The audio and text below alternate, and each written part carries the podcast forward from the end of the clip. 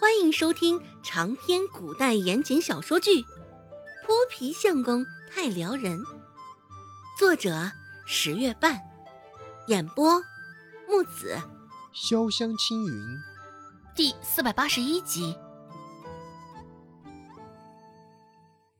这都过去许久的事儿了，陈老爷没有料到县令还会拎着这事儿出来说，眼下还当着这么多人的面呢。陈老脸上也是臊得发烫，这事儿别人说都不如县令说出来羞耻。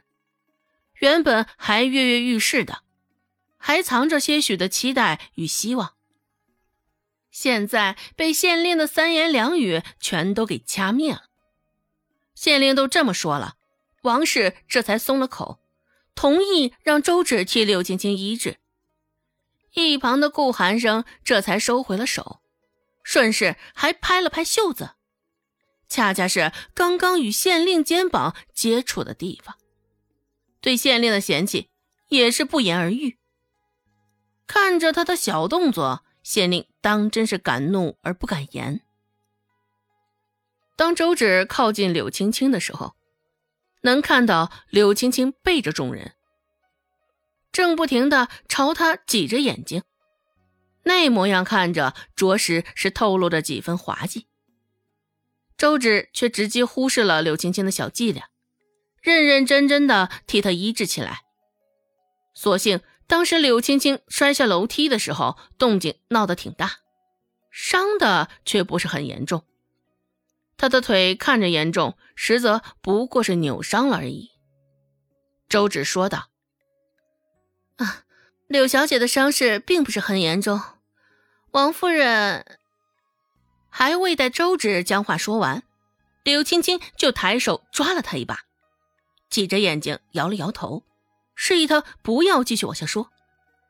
柳青青又扭过头，一脸可怜兮兮的看着王氏，开口说道：“娘，现在这么多人，我衣裳下面的伤也不好给周芷看，要不我们回去吧？回去后。”也好让周芷给我仔细瞧瞧。柳青青说的也甚是有道理。王氏看着他现在一脸鼻青脸肿的模样，也是一阵心疼。好吧，那就回去再仔细的看看。也没有多想，王氏答应了。柳青青心里的小九九，王氏或许不知道，能够骗得了他，但却骗不了周芷。周芷心里像个明镜似的，趁着出门时的混乱，柳青青对周芷挤了挤眼睛，而后附在他耳边说道：“待会儿你在我娘面前，将我的伤情说的严重些。”周芷并不为所动，柳青青咬了咬嘴唇，眼泪汪汪的看向周芷：“求你了。”周芷面上的神情还是没有丝毫的变化，十两银子。没有想到，柳青青的脑子竟然变得活络了，现在竟然还能想到出钱收买他。就在周芷恍惚间，王氏走进来，原先的话题也只能被迫终止。不过柳青青也没有放弃，一双眼睛还是紧紧的凝在周芷的身上。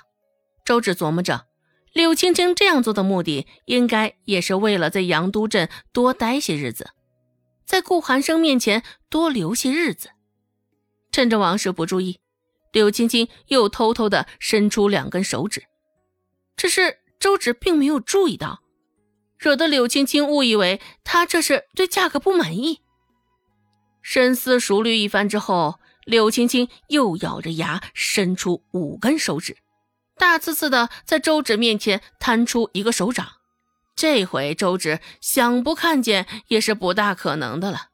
柳青青压低了声音，凭借着些许的气，似是轻喘一般：“五十两银子，五十两银子。”周芷忙不迭的点头答应，生怕柳青青会反悔。柳青青继续留在这里也并无什么大碍，到时候将她的腿上说的严重些。王氏也断然不会再让他出门了，更何况顾寒生也要去京城了。就算柳青青真的能出得了门，也会见不到顾寒生了。不管如何，柳青青都定然不会如愿。平白多的五十两银子，这种好事何乐而不为？见状，柳青青这才安心的叹息了一声，放下心来。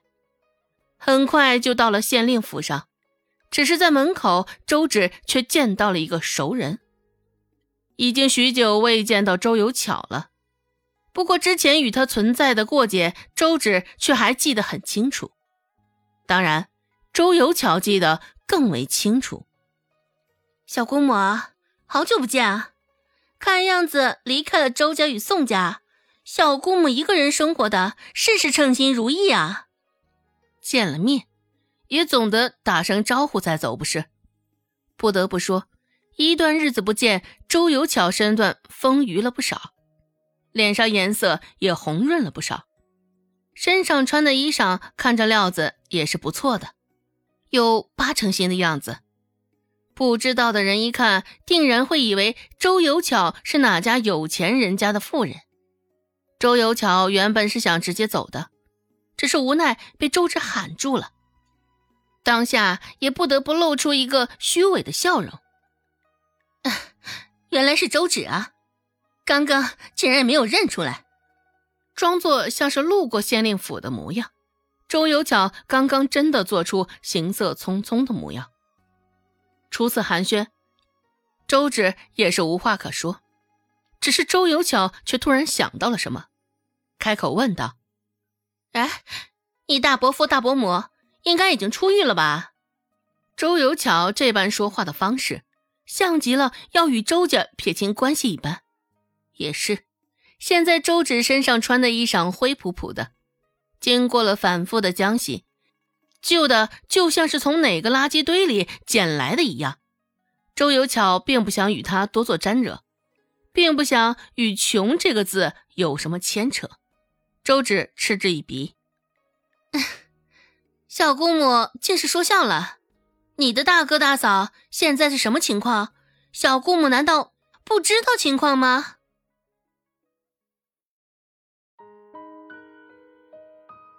本集播讲完毕，感谢您的收听。感兴趣别忘了加个关注，我在下集等你哦。